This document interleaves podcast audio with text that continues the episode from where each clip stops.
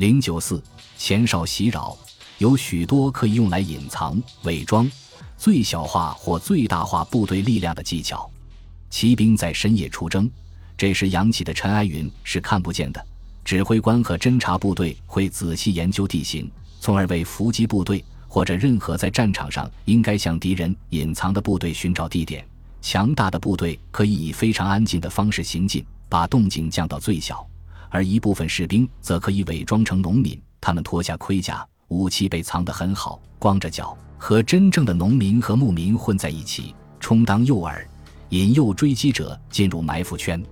较弱的部队可以通过在尾部绑上枝条来扬起更多的灰尘，从而最大限度地制造声势。也有针对这些技巧的反制措施。敏捷轻骑兵的先头部队可以在更脆弱的主力部队前面触发伏击，或者相反，迫使敌人暴露其力量。而后文中经常被提及的后卫军，是为了保护部队后方脆弱的图尔登马车和骡子的后卫军。他总是需要拦截那些试图攻击缺乏机警的后方部队的敌人，自然消耗是可以避免的，但如果在战场上同时有一支庞大的敌军和一支庞大的罗马军队的话，就不能允许敌人随意掠夺。如果敌人确实派出突击纵队，那么可以像以前一样，由一支小型伏击部队、一支更大的预备役骑兵部队和附近要塞的步兵进行伏击。否则的话，就得开战了。如果敌人太过强大，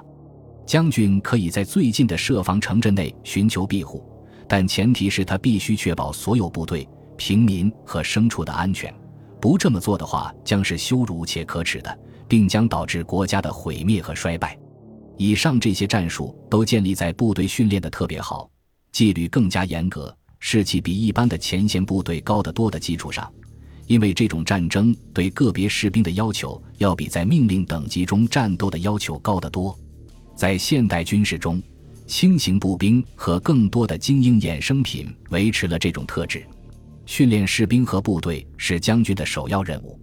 除了个人和团体技能之外，还必须加强以下方面：除了首先锻炼和训练你的军队之外，没有其他可能的方法来为战争做准备了。你必须使他们习惯于训练使用武器，让他们忍受痛苦和疲倦的任务和劳作。边境战争需要长途跋涉，在马鞍上度过漫长的日子。士气在每一种战斗形式中都是非常重要的，在边境战争中更是如此，因为许多作战行动必须由成队的士兵、四人小组或极小的团队独立进行，远离高级军官的注视。保持士气，首先要有纪律。以抑制懒惰、懈怠、酗酒，但也必须有激励措施，包括按时支付的工资和食品津贴，还有超出习惯或规定的礼物和奖金。这样，士兵就能获得最好的马和装备，并以快乐的精神状态去服役。军区民兵也必须受到尊重，而不是被羞辱，甚至遭殴打。向小人国征税对公共利益毫无贡献，但唯一目的是。把穷人榨干，他们通过不公正的手段压榨大量穷人的血汗，囤积了很多黄金。军区士兵得到了工资和土地分配，但必须缴纳土地税，因此他们被帝国的收税员当作普通的纳税人一样对待。也就是说，从记录中的文字看，这是非常糟糕的。士兵仍然需要将税收交给大地主，而且整个村庄仍有集体纳税责任。主审法官也必须表现出更多的尊重，民兵不应该像囚犯那样被拖走、鞭打、被绑在铁链上，而且，哦，多么可怕的事情，被嘲笑。显然，民事法官一直在审判案件，并对一半的农民进行了典型且严厉的拜占庭式判决。我们的作者则坚持认为，在由神圣皇帝亲自规划的战略下，军官应该把他们当作士兵来评判。但不排除其应该与民事法官和公务员合作，只要后者服从军事当局的权威，并认可这从法律上是明确的。这一部分叙述的末尾是对热情、幸福和欢乐的一种探索。一旦那些使人陷入贫困的因素被皇帝消灭，就会获得热情、幸福和欢乐。在这之后，军区规模方面还有更多的作战方法。特别是非常有趣的防御性进攻，其目的是在敌人的军队太强大而无法直接作战时，迫使他们撤退，无论他们多么狡猾。作者引用了利奥六世的战术或战术宪法的早期规定，然后描述了大约在公元九百年左右，一支庞大的圣战军队从西里西亚入侵帝国，围困米色里亚时所发生的情况。阿纳托利康军区和奥普西奇翁军区的将军被抛在后面，尽他们所能进行保卫。而尼克弗罗斯福卡斯这位高级战地指挥官和未来皇帝的祖先，带着一支强大的机动部队深入西里西亚，前往有城墙的城市阿达纳。守备部队、圣战军队离开后留下的部队出城迎战拜占庭军队，他们被打败了，逃回城内。掉队者被杀或被俘。尼克弗罗斯没有直接进攻阿达纳，而是按照前哨骚扰的原则行事，摧毁了该城市的农业基础，砍倒了果树和葡萄藤，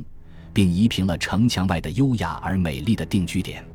第二天，他率领他的军队进抵海岸，捕获了非常多的俘虏和众多羊群，然后返回约四十公里外的基德诺斯河或希拉克斯河畔。及现在的塔尔苏斯湾，然后他没有攻击河口的塔尔索斯市，而是通过沿海平原和安纳托利亚中部高原的西利尼关口 （Salation Gates） 现在的红旗拉夫口岸返回帝国。当圣战分子还在围困米色里亚时，听到自己的领土遭到毁灭性入侵，就转身回去，但在任何地方都一无所获，因为他们抓不到尼克弗罗斯福卡斯。后者率领他的部队穿过山间道路返回，这是一次典型的行动。所有的事情对拜占庭人来说都恰到好处，而且突袭表明这一战术的基本概念对任何规模的作战都是有效的，而且经常被应用。防御比进攻更难，因为防御者必须足够强大才能对抗敌人的进攻。如果他们自己进攻，他们就能选择目标攻击敌人薄弱的地方。就像尼克弗罗斯福卡斯那样，因此，一旦这样做，敌人就可能被迫取消大规模的进攻，因为这样规模的进攻是防御无法抵抗的。值得注意的是，首次胜利的福卡斯甚至没有攻击阿达纳和塔索斯这两个国家都有潜在的战利品和奴隶，但他们也是有着坚固城墙的城市，正如西里西亚的所有城市那样。他的部下不太可能具备制造工程器具所需的技能，行李中也不可能携带训练所需的工具，但这是无关紧要的，因为拜占庭的袭击者无法逗留围城，因为失败的圣战分子即将归来。当作者转向描述围攻行动时，他分析的是拜占庭城镇遭到敌人围攻的情况。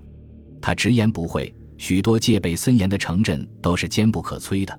他们没有理由害怕被围困。他的意思肯定是，贫穷的地方既不值得敌人花费力气攻克，也很难攻克，因为他们位置偏远。许多边境地区的城镇都是这样。对于那些更富裕、更容易进入，因而值得敌人发起围困的城市，作者敦促他们至少需要储存四个月的食物，并适当注意蓄水池的情况。至于其余部分的措施，作者请读者们参考先前关于围困的书籍，并称他将只讨论围城战术之外的小规模战斗。夜晚的时候，在被围困的城市周围攻击敌人的营地，采取牵制行动，为被围困的城市提供补给，并彻底摧毁任何能帮助围攻者的东西，包括城墙外的房屋。边境战争可能是史诗般壮阔的，但可能是不具骑士风度的。作者曾告诉我们。当一支部队必须迅速行动时，除非能把囚犯提前送走，否则他们应该被杀掉。在这一有价值著作的结尾，作者没有进行总结，而是只留下了基督教三位一体的祈祷和注释。在上帝的帮助下，战术终于完成。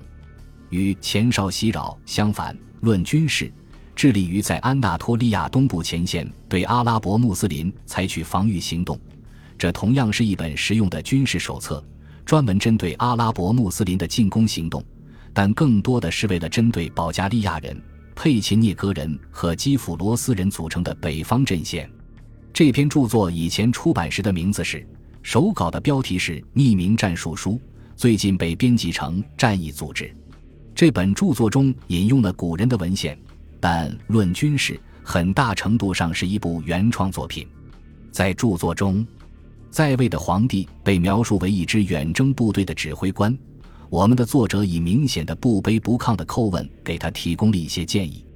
权威的编辑认同了先前有争议的说法，即该著作中所描述的皇帝实际上是巴希尔二世，保加利亚人的未来征服者。但在九百九十一年到九百九十五年，他仍然年轻，不太成功。